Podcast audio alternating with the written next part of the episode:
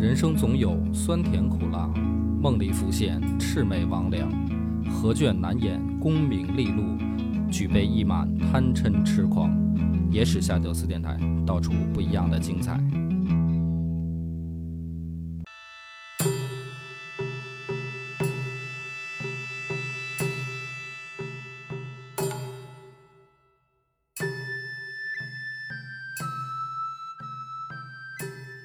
大家好，欢迎收听《野史下酒》，我是主播恶霸波。张天健，我是演员丁西鹤。哎，今天咱们这个人比较多哈，西鹤也来给我们客串一期。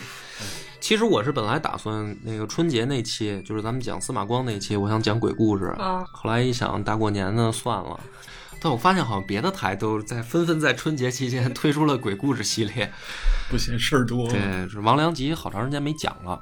啊，就今天咱们讲一个鬼故事，作者呢是袁枚老爷子。嗯，啊。哎，这个这位同性恋的先驱，著名美食家，著名美食家兼老 gay 啊，这个曾经有过一个专辑叫《子不语》，嗯，哎，这名字起的非常好嘛，不是那个漫画《子不语》啊。要不是那个 啊，因为那个咱们知道说儒家这个孔老爷子说过嘛，啊，子不语怪力乱神，怪力乱神，对，所以袁老爷子写就写一本《子不语 》，就是这是点开篇点题嘛，就是说儒家不让说那些事儿，嗯我给大家聊聊呗。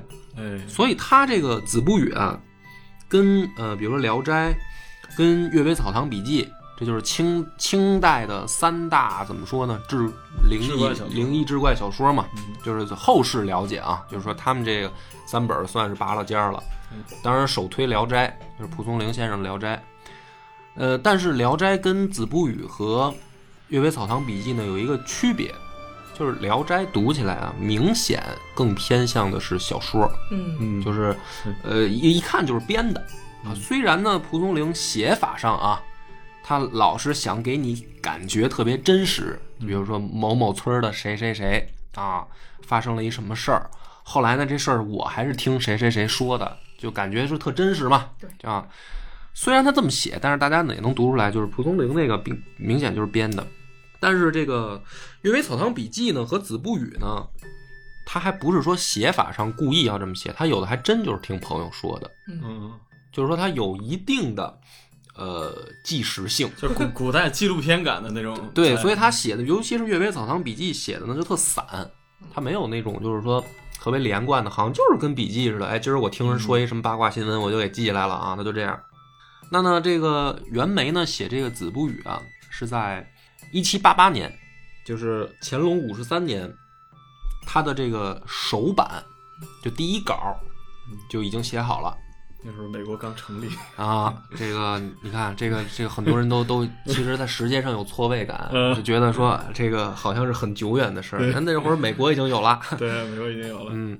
那么这个时间段呢，他们写完书以后呢，有一个习惯，呃其实包括现在我们写东西也有这个习惯，就是先给朋友看，嗯哎，这哥们儿最近新写一小说，长一眼呗。那会儿的人也一样，袁枚呢就在出版之前，他就把这个手稿呢就发给自己的朋友，给人寄一份儿，哎，请人家比如说提提意见呀、什么的，或者说这个表扬一下自己。求求你表扬我。对，主要可能是为了听表扬，我觉得。对，那个夸夸群，就是没有朋友圈儿，知道你已？被这个袁枚拉入夸夸群。嗯但是没想到是什么呢？他这个手稿寄出去以后，哎，有一个好朋友，叫杨朝官，就给他回了一封信。回了封信呢，言辞非常激烈，就其指出其中有一篇故事，哎，我很不满意，就认为你写的就属于在诋毁我。嗯，这事我我也听哎听说过。，对，就说这事儿呢，跟我有因为这事儿还结梁子了。结梁子了啊！什么事儿呢？咱先说这俩人关系吧。就是袁枚跟这个杨朝官这两个人呢是发小，就很小就一块玩儿，而且呢关系好的就是说袁枚曾经把自己的闺女啊寄养在杨家，哎要帮我带孩子，所以说这这这两家人其实关系非常好。通家之好，哎，很近的朋友。而且呢，这个发表《子不语》这个首版啊，就是给他朋友看的时候，袁枚已经七十二了，老爷子，嗯。杨朝官呢比他还大四岁，就这是俩七十多的老人爆发了一场骂战啊！这个这焦点在于什么呢？其中就有一篇故事啊，是这样的，这个故事是一七七零年，也就是乾隆三十五年的时候，杨朝官呢有一次出公差，于是呢他就到南京，哎，就是路过的时候呢来探望袁枚。嗯在这个期间呢，他就给他讲了一个事儿，就是这个故事的原型实际上是杨超官亲自讲给他的。哦讲了一件什么事儿呢？就是说，说我啊，十八年前，哥们儿在这个河南当过一回考官嗯啊。那会儿呢，这个杨超官是在河南的这个固始县当知县，就是县太爷，用咱们现在话说当县长。嗯正好呢逢这个乡试，那就是说能不能来客串一下考官。于是呢，这个杨超官去就是帮忙帮忙性质，因为有主考官，就他不是一个考官，他肯定是说组织一个就是判卷的队伍啊。对，大家呢就这个密封式的工作嘛，就跟现在一样，就胡明法对，就跟现在高考一样，这个圈起来，对啊，都别出去判卷。这个紧张的判卷工作已经结束了，都判完了啊。然后呢，准备第二天就是发榜的时候呢，就把名字拆开就填榜了，就是这么一个时间段上。嗯这个杨朝官没事儿呢，就在这个屋里啊，就看翻翻考卷啊，也比较累，就说歇会儿，上床睡会儿。就在他这睡着朦朦胧胧的时候呢，就感觉屋里啊进来一个人，走到他的床前，撩起这个睡帘儿。杨朝官一看，啊，一个绝色美女，哦，年纪差不多三十岁左右我以为考生来走后门了。啊，你可以这么理解 啊，这考生托家里人走后门来了。然后是这长得好看啊，眉清目秀，身材玲珑，穿一身青衣，青色的衣服，就趴在他床头。他不是睡觉呢吗？嗯就是也说您也甭起来，哎，我跟您说几句话。嗯说这个大人，今年的这个卷子里啊，有一份题目里面带着“桂花香”三个字的这张卷子，因为那会儿都相当于咱们现在考作文嘛，啊，题目里面有这三个字“桂花香”的，说您好好看看。果然是走后门。哎，就还是走后门。我我以为上了第一句话，南麦小考算没有。嗯，这杨朝官呢，一听到这儿，哎，就也明白了，说，哎，真他妈走后门啊，就一紧张嘛，就是说我是考官啊，你怎么进来的？你还能还能跟我说这些？一紧张，哎，就醒了。醒了以后呢，发现是做一梦，嚯，做一梦呢，他就，但是他这梦呢又很清晰嗯啊，这个刚才的这个女人长什么样儿啊，然后跟自己说的这些话，有可能被黑客给黑了。啊，这都记得很清楚。然后赶紧起来呢，就去找那个卷子，没有找那找同事就聊天儿。哦你你想人做一梦啊，起来以后就是那种，他他需要跟人聊聊，缓解一下心情的。夜得一照，哎，这个啊说这个，哎呦，老张老李，我刚才我做一梦啊，这个梦见我这里一美女，她趴我床头，嗯跟我说什么谁谁谁的卷子里面有个桂花香三个字，让我好好看看。这其他的这个考官呢，听说说就乐了，说，但凡就是说走后门啊，可能说你真的是刚才进来一人啊嗯，假如说跟你走后门，就你这儿睡醒了，嗯，那也不会说现在才来啊，就咱都判完卷了马上啊，马上就放榜了，你这时候再再再来有点晚啊。当时你干啥去了？对啊，就是说你怎么不早来？这杨长官一想也是，是吧？就是说，哎呀，那没事儿了，回去这个我我再补会儿觉，回来也睡不着了。哎，说那咱翻翻翻翻这些落榜的卷子，这不还有好多没没上榜的吗？翻着翻着，真有一篇儿，哎，这题目里就写着呢，桂花香。它这全全文是这样说：杏花时节桂花香，在这个表帘上有这么一句话。这一看呢，杨朝官就大吃一惊，说：“哟，对上了还，真对上了，果然对上了还真有这么一卷子。说那我就看看吧。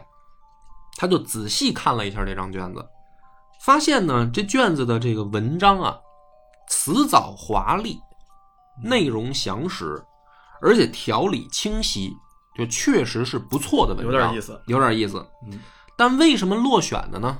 啊，因为这哥们儿八股文写的不好。呃呃，清朝应试的时候是非常讲究八股的这个工整，跟他你的写作的这个等于说内容的破题儿啊什么的，哎就是用咱们现在的话说，就是说这就是腐朽落后的科举制度，耽误了好多这个有识之士嘛。那么这个杨朝官一看呢，说这就很为难，是吧？你要说确实是个好卷子，比如说误判了啊，嗯那这个我给他补上。他这有硬伤，八股文写的不好，这怎么办呢？有心就算了，是吧？你不能因为一梦我给这个提上来，这不公平啊！有心就算了。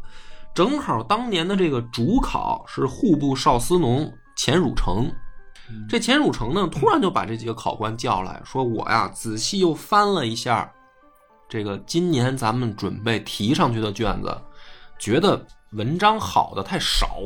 再提点儿，哎，我想再补几个进来，因为他是这样，你考举人嘛，你考举人，然后你再往上送，对吧？那你说咱们这个这个乡或者咱省多出几个，没准中中了这个进士的呢，对，这是基数大嘛，对啊，就是说，而且送上去以后，皇帝也开心啊。咱中举人可以多提几个，我觉得说你们再去回去啊就翻翻，有没有觉得说也够格的，咱就给他补进来。这一下呢，杨朝官一听就高兴了，说：“哎，那你看我这不就机会吗？就把这份儿表联里带着‘桂花香’三个字的这个卷子又拿去给钱汝成看。钱汝成看了以后呢，就非常高兴，说：‘哎，这八股文不好没关系，这文章写的嗯很好很好，说我觉得可以，于是呢就把这张卷子给补进名名名额里了哎，你们小儿考上了啊，啊。补进去以后呢，就是说这张卷子被定了第八十三名，就是他们这一次乡试的第八十三名。那不就拆开卷子那个名字那个栏吗？一拆开一看，是河南商丘的一个老贡生，哎呦，太不容易，哎，不容易啊，对对对老老爷子啊，考明儿也考了不知道多少次了。哎呦我天，也犯进一把啊，哎，这哥们儿叫侯元彪。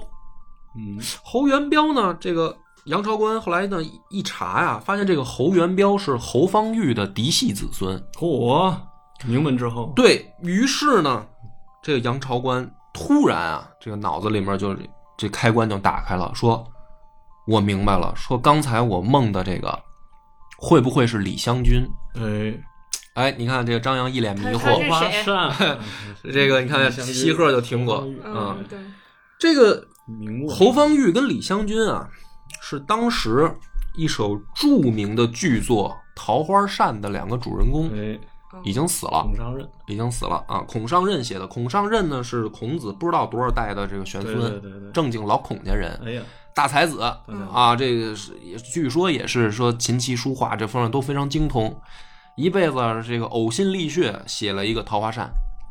《桃花扇》的这个故事呢，它发生的这个年代比较巧，就是明末清初。明末清初，哎，主人公呢，所以我就大概讲一下啊，就是说主人公啊，就是这个李香君。嗯，李香君又是什么人呢？秦淮八艳之一，嗯，就是说这个南京地区听这名儿带这个劲对对，这个南京地区坐台有八个这个 比较贵的，比较贵的，比较贵的，啊，这李榜上有名儿榜上有名儿，艳名远播，哎名妓嗯，啊。那为什么他的这个故事就是说流传度这么广啊？为什么要写桃花扇要写他的故事呢？就是压中医，哎，就是说吧，说这个，对，就是这个意思，就是说这个古代的这个男人呢，他就对女人啊有一些这个怎么说呢，莫名其妙的美好幻想。嗯，其中最重要的就是要忠贞。对啊那你说这跟妓女有啥关系？妓女有什么可忠贞的，对吧？这个李香君跟侯方域好了以后啊，就是他们两个也是有了定情信物啊。嗯啊，虽然是妓女，但妓女也可以谈恋爱嘛。对正好遇上不耽误工作，公子佳人呢，这不是挺好吗？不耽误工作怎么忠贞？嗯，这个侯方域呢，就得罪了一个当时的阉党，叫阮大铖，嗯这是《桃花扇》的内容啊。我现在开始讲。后来呢，这个侯方域就跑了，嗯这阮大铖这不得势了吗？侯方域就跑了。跑了以后呢，这个我简短结束，也挺复杂的，挺，长的一个，乱的那时候，对，挺哎挺长的一个故事。南明的那些对对，对没没有必要了解那么多啊。对就是简单来说呢，阮大铖就逼着李香君就是改嫁，嗯就是逼他跟别人。嗯这李香君呢就不从，哎呦，就是说我就有心上人嘛，我心里有人了，你就不用逼我，你逼我也没用，不行我就死给你看。于是呢，在逼迫的时候呢，就是血染素绢扇，就是他有那个扇面啊，就染上李香君的这个血了是，就可见说当时是吧，多血腥！以死抗争嘛，以死不出坛，不是那对，个就是说老不改嫁老老娘要从良，反正就是这意思，以死啊不改嫁。对，那么当时呢，这个李香君的妈妈有一个好朋友叫杨龙友，是一个非常牛逼的画家。嗯他就把这个染血的扇面呢勾勒几笔，画了一个哎，画成了一幅桃花图。哦所以这个剧的名字叫《桃花扇》，桃花扇啊，因为它发生的背景呢是明末清初啊，就是说很动荡，你可以把它想象成为乱世佳人吧。对，尤其是在这个情况下呢，这个李香君的这个这个故事非常打动人，就是说，哎呀，还有这样怎么说呢，叫忠义的这个女子。对啊。对对对，那这个李香君的下落呢，就是有四种啊，桃花扇之外啊，嗯。桃花扇他们两个结局就是最后就是据说是出家了，嗯，但是真实的下落呢，就呃有不一样的说法了，有四种，第一种是出家嘛，哦有三种，第二种呢是说这个李香君到死啊就没再见着侯方域嗯，啊，就是说这个最后含恨离世，就比较凄惨的这个结局。非常凄惨。还有一个结局，说是后来呢嫁给侯方域了，就两个人又见面了。这是好结局，这是好呃也不太好，因为嫁了以后呢，说是呃侯方域他爹呢认为李香君出身青楼，嗯然后有辱门风，就把这李香君给赶出去了。赶出去以后呢，李香君在郁闷绝望当中产下一子，就离世了。嗯就是他有三种结局。那这故事讲回来，这杨朝官当时就是说，这个灵感来了，也不叫灵感，就是他突然明白了说，这个这个给我托梦的会不会是李香君啊？这绝色佳人，嗯因为什么呢？就是说这个老贡生龙元侯元彪嗯是侯方域的嫡系子孙嘛，嗯，对吧？那你说谁他这么忠贞，怎么八人床呢？哎，你看看这事儿，这不是这不是女鬼都好这个在人睡觉的时候搞偷袭吗？啊职业习惯，职业习惯。哎，所以他说，那你说谁能为这个这老共生求情？嗯还是还是鬼啊？嗯明显不是人嘛，就来给我托梦嘛。嗯，那肯定是这个侯方域的这个老相好儿李方君啊，这死了还想着年老年轻漂亮的老奶奶，对老侯家的这个子孙的事儿嘛，是过来给我托托梦。他这么一想呢，出去就开始吹牛逼，你知道吧？为什么呢？那会儿啊，他妈科技不发达呀，嗯这，秦淮八艳谁见过呀？是啊，你你李香君来趴我床了，你对个感觉很香艳的，对吧？就说咱现在说大明星都能看见视频、看见照片儿，那会儿没有啊，你只能听说过说，哎呦，这个南京这这八个长得老好看了，嗯倾国倾城是吧？四大美女，你你你没见过呀？你都听说呀？就感觉就像邓丽君来把你床，对呀、但但邓丽君你也见过呀啊对。对假如说就是说传说当中有那么一位对对对美女，对当年风华绝代，但是没照片儿对，是吧？这个杨朝官他为什么吹牛逼呢？哥们儿见着了。哎呦，托梦来了，我见一真真儿的嗯啊，这这这长什么样我都见过了。嗯，桃花扇火呀，就是在那个年代是火遍大江南北的一个经典剧目啊。对，大 IP 绝对，哎，所以这个大家这个，但凡读过书的，这这这文人雅士的，一听这个说哟，你这真是见着了啊，这很羡慕你啊，老杨，牛逼。牛逼，开呀，牛逼点成就点上了，啊。所以这不就是说，他跑去南京出差的时候，嗯。十八年前的这个梦，嗯，他就讲给了袁枚，因为那会儿两个人见一面也不容易，对。反正发小发小多年没见了，我给你吹吹牛逼我给你吹一个十八年前的牛逼嘛，是吧？他是这么一个事儿。那为什么吵呢？就这件事儿呢，就被袁枚记载进了《子不语》，哎呦，就是刚才我讲那个故事啊，他当考官那个，他吹这牛逼，就被嗯袁枚原原本本的给记到《子不语》去了。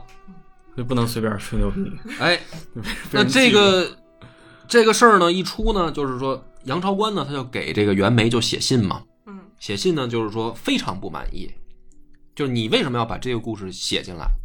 因为你你写可以，但是你不能给我瞎改。啊他说你这里面写的有很多细节不对嗯哦。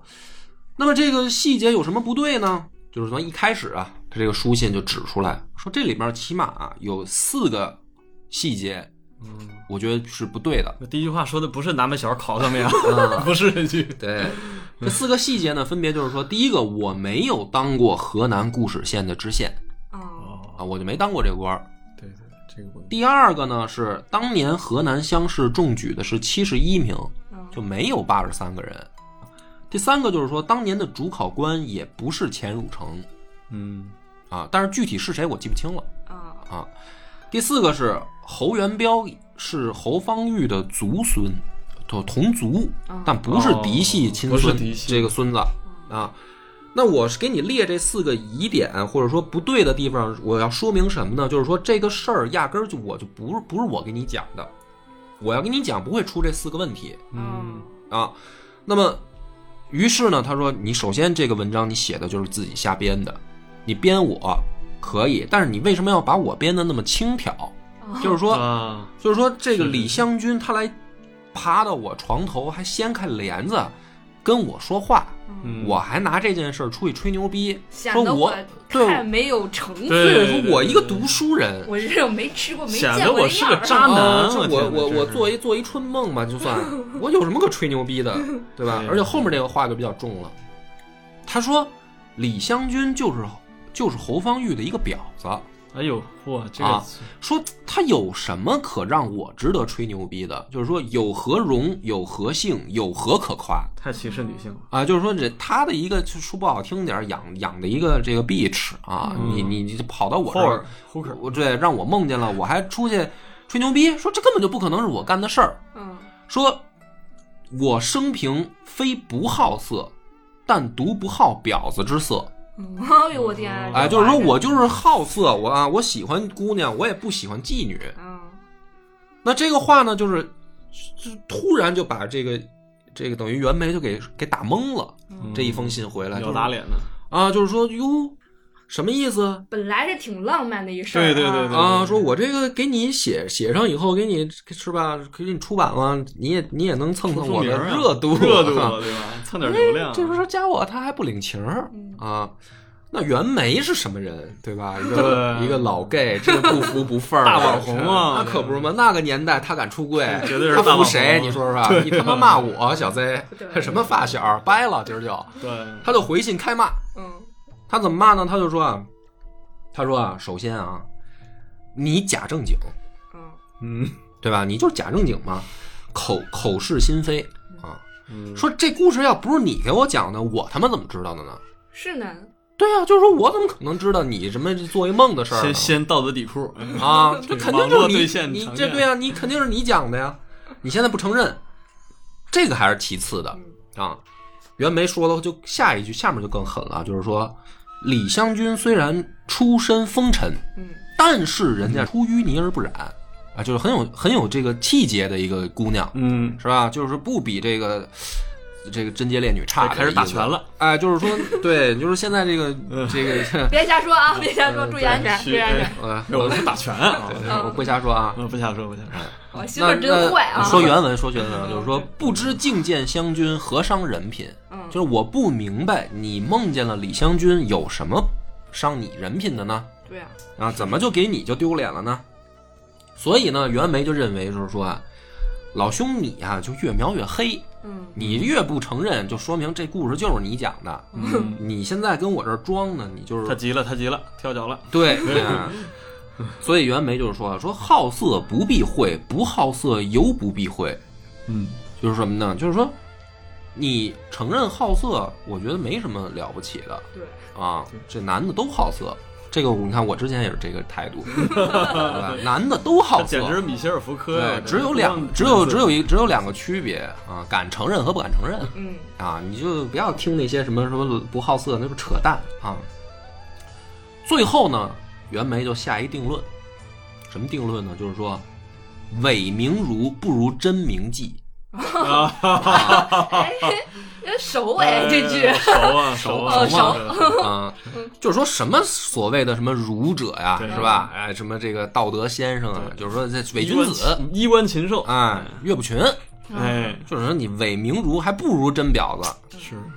从此二人绝交，谁也别联系了。俩人对完线就绝交。啊！对完线绝交了。两个七十多岁的老头儿，俩俩老头儿对线，嗯。后来呢，过了几年，都七十多了嘛，嗯过了几年，这个杨朝官呢就重病了，重病以后就知道时日无多了，还骂他，没有，然后他就让儿子嗯说：“你啊，去请袁枚给我写一篇祭文啊嗯啊。”那么这个在古代呢，其实还是挺关键的，就是说咱我我这关系好，我才给你写呢。说明关系还啊还是而且呢，写祭文呢，你不能给人就胡写乱写，对一般都是要夸人家这一辈子干过什么呀，对，是吧？就是说丰功伟绩是什么啊？这个人还是一个好人，然后永远会活在我们心中吧脱。离了低级缺的，就跟咱们那个葬礼上写悼词一样嘛，嗯嗯就是一个意思。你不能说跑人葬礼上就说这孙子还欠我二百，好，说这人品可够次的啊 这礼我就不随了啊。啊！说这个这肯定不行啊。那实际上是什么呢？就是杨朝官也给一个台阶儿嘛，嗯对吧？你要是给我写呢，咱俩就和解了嗯对啊。那你要不给我写呢，也就算了。反正这辈子我也到头了人了，之将死对，反正我也死了嘛。嗯那最后给你一台阶儿。袁枚呢，等于呃听到这个消息，知道老友已经要死了，嗯也很后悔，就说：“哎呦，当年也是脾气冲，是吧？不值当，七十多岁还是冲脾气，还哎不成熟，不成熟，嗯给人骂了啊，挺后悔。于是呢，好好的给人家写了一个《琼州知州杨君立胡传》，就是写这个杨朝官这一辈子还是做了不少好事儿的嗯啊，这个当官儿还是很很清廉，为老百姓办了不少好事儿，嗯给人写了一个东西。那么这故事呢，讲到这儿呢，就有一个问题了，嗯是吧？我你看，我不知道你们听没听出来，也张扬听出来问题在哪儿了吗？并没有，并没有啊。这有一个问题是什么呢？两个七十多的老头儿，嗯，尤其是这个杨朝官啊，他为什么反应这么大？对，不成熟，就是说，这这，你就说啊，你就说咱这么说啊嗯，七十多岁的人了，对，很多事儿其实都看开了对啊。年轻的时候，别说你梦见一一妓女，就你你就是真找一妓女也没啥，也没啥。对啊。嗯就那会儿文人雅士，而而且青楼也不完全是像我们现在对青青楼不是那种说就是特别下作那种皮肉交易，其实青楼是古代文人谈恋爱的一个地方。而且你说你见着了，其实没什么可可害臊，的。而且明清时期其实市井这个对于这个伦理上没有那么太严苛。这是西鹤说的啊，这是西鹤说的，不是我说的。嗯 我们我反正没去过。对，西鹤，你的这个三观有点不正。没有没有没有没有，不是，咱们正经说啊，反正就是杨超官的反应有点过度了对，嗯啊。为什么这里边？那咱们就分析分析。这里面有一个可能是什么呢？就是后来啊，这个侯方域投降了满清。嗯，他不是什么大明的这个 这个什么忠臣烈士什么的，随哥们儿着哥们儿有点软，对对，他他投投降了。腿肚子软，那么在这个桃花扇最火的时候，实际上大家认为的桃花扇的结局都是说他们两个就双双归隐了，嗯对吧？因为你想那个时候他们多少年前嗯，最火的时候，就是他做梦的这个年岁，嗯那都很几十年前了。所以桃花扇刚出来的时候，大家都觉得哎呦真好，就很惊艳。这个郎郎才女貌，对是吧？一对儿才子佳佳人，哎呀 可歌，可随着泣随着好像大明朝就去了嗯对啊。过了这几十年呢，发现不对呀，这侯方域这孙子变节了呀，啊！而且呢，你长这么肥头大耳的，哎，你变革命啊这浓眉大眼的家伙也叛变革命 叛变革了，命，而且这不是李香君的这个下落不就有多个版本吗？对他如果说他变节投降了，还有一个是说最后给他生个儿子，对对对，找了他嘛，还找他，对吧？还让人赶出来。但是这李香君看起来也没什么了不起的嘛，嗯，嗯，就是比不是我们那种那种呃那种什么剩女，对独立女性的形象什么的，不是、啊、别瞎说没啊，不能瞎说哈。打拳了啊，呃，反正这个意思是什么呢？就是说他们两个啊打嘴架。嗯。对。啊，就是子不语出版这俩老头骂战的时候，嗯离桃花扇那个已经过去几十年了，所以对于这两个形象，在人心中已经有了变化了。哦嗯。那么这个有可能是其中一个原因，啊，这个可能是其中一个原因，不一定是真的啊，嗯，分析的。而且清朝的文文字狱，哎也有点，但是在这之外还有一个可能啊，这就是我们今天给大家剖析一下啊。嗯这个还有一个可能是什么呢？就是说杨超冠他不能说，他不方便说，啊，不方便说什么呢？这个故事里面还有一个被提到名字的，就是当年的那个主考官钱汝成。钱汝成，钱汝成呢，最后官至二品，很就是高官，嗯甚至还有闲的没事儿的人呢，考证说乾隆的那个生母啊，陈陈三钱娘。钱氏啊，就是钱汝成的姑姑。啊，就就就像这个钱汝成，其实也是一个属于关键性人物，他不是一个说在故事里面好像编出来的一个张三李四嗯可以一笔带过的。那么这个钱汝成后来出事儿了，乾隆三十年的时候有一件大案，就是乾隆呢废掉了皇后那拉氏，呃，对。这我之前也讲过，对对，对吧？剪头发嘛，嗯哎，剪头发，然后最后跟跟这个皇帝吵架，对最后乾隆乾隆说：“那您就你就歇着吧，歇了吧，啊。”这个我看这个演那叫什么魏家是不错，魏家是不错，对，不是他就后来呢，这个里面呢，钱汝成就替他一个哥们儿啊求情，这个哥们儿呢是替皇后求情，嚯，就连带着这样，钱汝成就被赶回原籍，到死就没再用。嗯所以说呢，这个废后的这个风波里面，钱汝成就被撸下去了。嗯，被牵连到了是吧？那么这样的人，一般在朝中是不许再提的。嗯，忌讳，忌讳，他不是说明文规定说这些人的名字不许提啊。是说有默契，对，大家有一个默契，就是你别提这些人，提这些人就容易让皇帝联想到我那媳妇儿嗯，啊，那这不是招人烦吗？然后你这故事里呢，你还非得提这钱汝成，对，嗯你提了也就完了吧？那意思好像我跟钱汝成关系还挺近嗯啊，我还做一梦，嗯然后还得到了钱汝成的肯定 啊，还点了一个姑点了一举人，干嘛呀？都这么多年了，而且这个钱氏好像是江南一个大姓，对牵扯到当时满清贵族和江南这个士绅的这个矛盾，嗯。要不怎么欺这这个下江南呢？对吧？所以呢，这个里面有很多人就误误会了，就有一个盲点。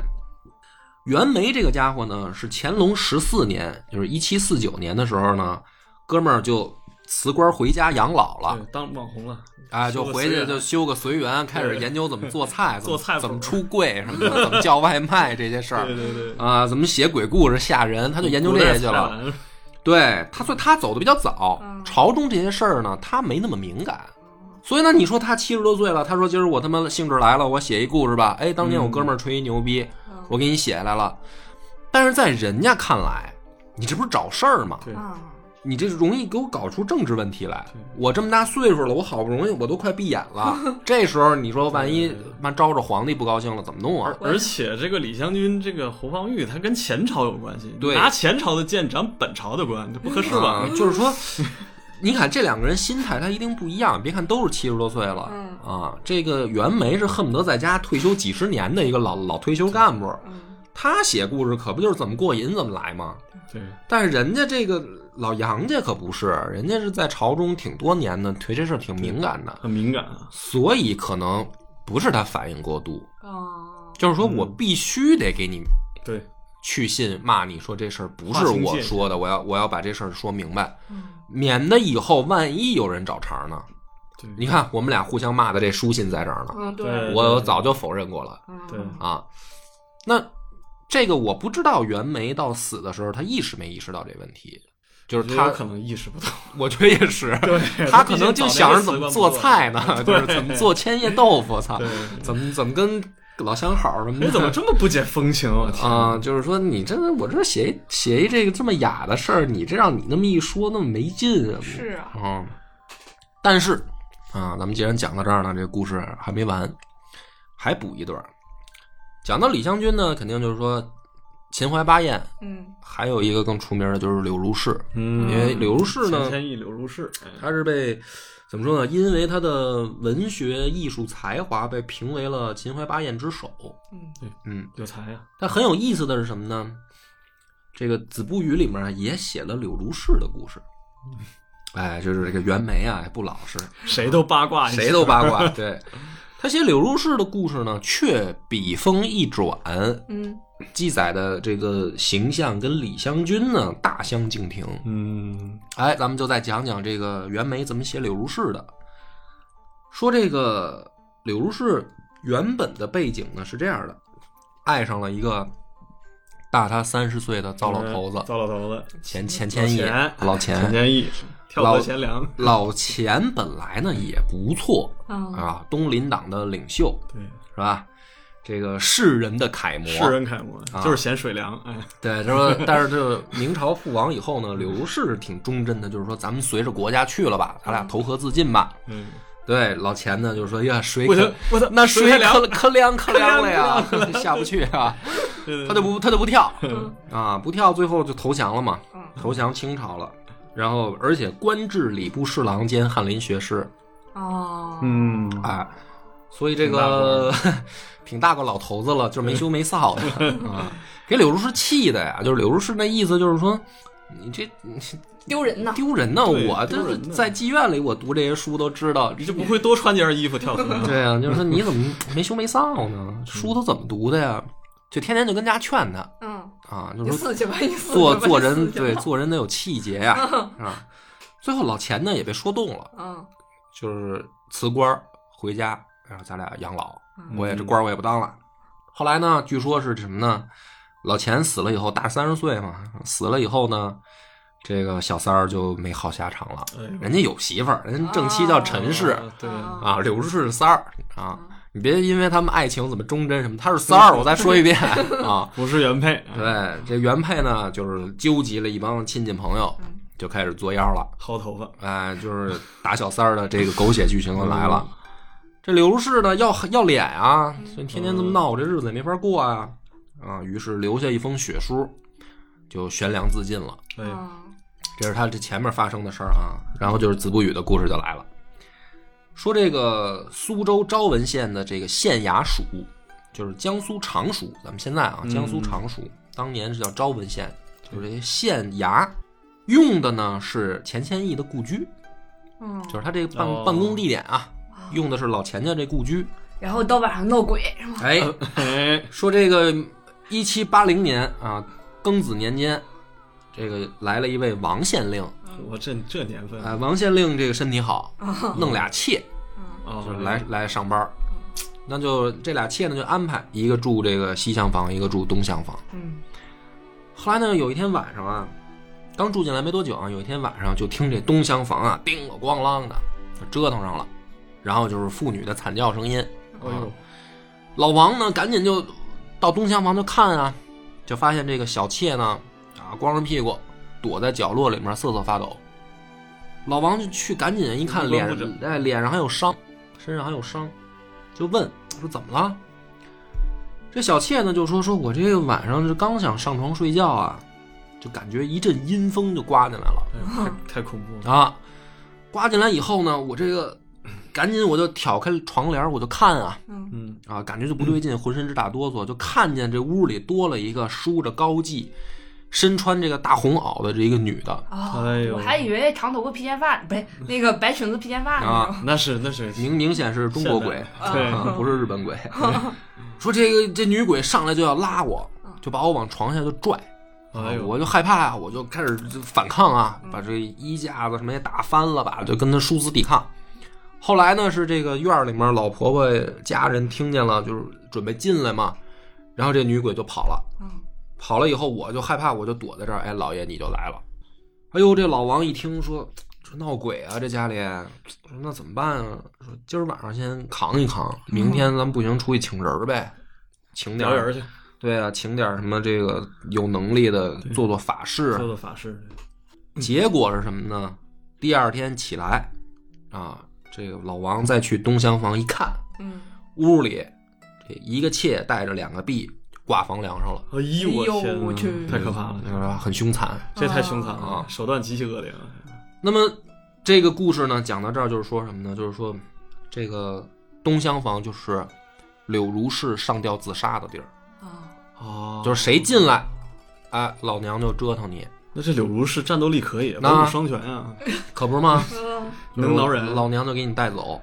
对，那袁枚他这个，但是柳如是的问题就在这儿，就是说，你看啊，你要非从这个嗯忠义啊、忠贞啊这角度上来说，嗯柳如是做的可是比李香君好，嗯嗯，对吧？就是说，人家还真是劝老钱说自杀一下，自自杀没劝成，劝人家赶紧提早退休。提早退休，人家心里面有国家有廉耻。你看，按说这李李香君好像也没有这个柳如是做的到位啊。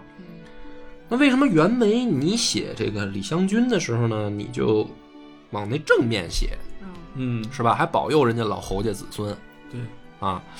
那你写这个柳如是的时候，你怎么就往那个对往那厉鬼上写？就是呃那不光是不保佑，这不说咒人家还还是而且莫名其妙的人，老王招谁惹谁了，给人妾弄死了，就是厉鬼嘛，嗯就是属于就是无差别攻击了。对对对对对，这是为啥呢？就是你袁枚怎么搞成这样的呢？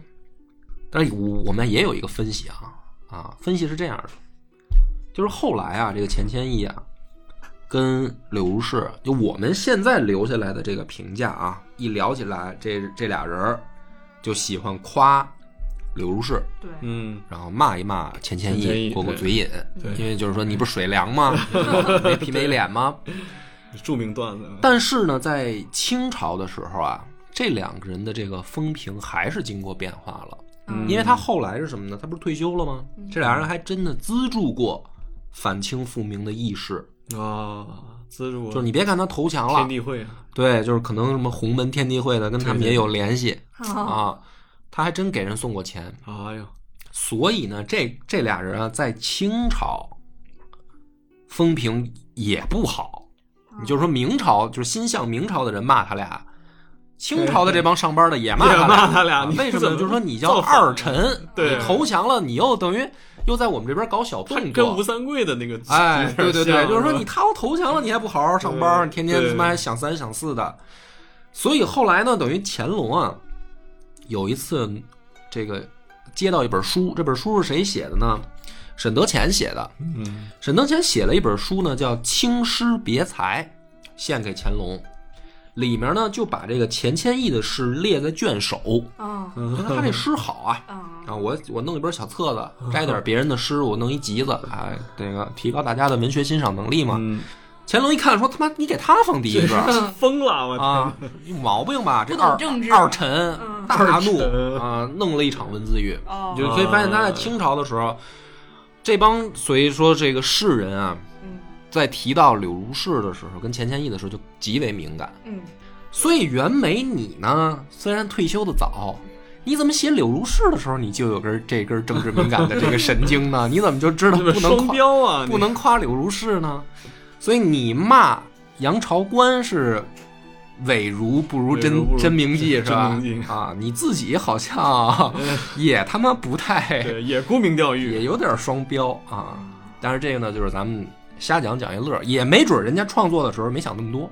嗯，就想吓唬人来着，是吧？哎，就是上一个本来增加点恐怖上点上上一个这个李香君呢，想写一爱情故事、嗯嗯啊，是吧？到到这儿我想写一恐怖故事了。对对对，老源头这个脉你也摸不着，反正是 你哪知道他是到底有没有什么，是吧？自己的这种政政治的这个弦儿在这儿绷着呢？对嗯对对，这个故事教育我们什么呢，波哥？嗯，教育我们就是？就像你这种文人吧，教育我们出柜要趁早。出柜要趁早，就是不光得学术扎实，是吧？嗯这道德品行也要自我约束。这个故事告诉我们，没事儿不要去妓院，对，是吧？我以为是没事不要吹牛逼呢，呃，吹牛逼也尽量少吹，对，不知道哪天就被哥们儿记下来了。对尤其是像我们这种做播客的，你们以后吹牛逼都注意点儿，不知道哪天我就给你编成故事说出去了，好好吧？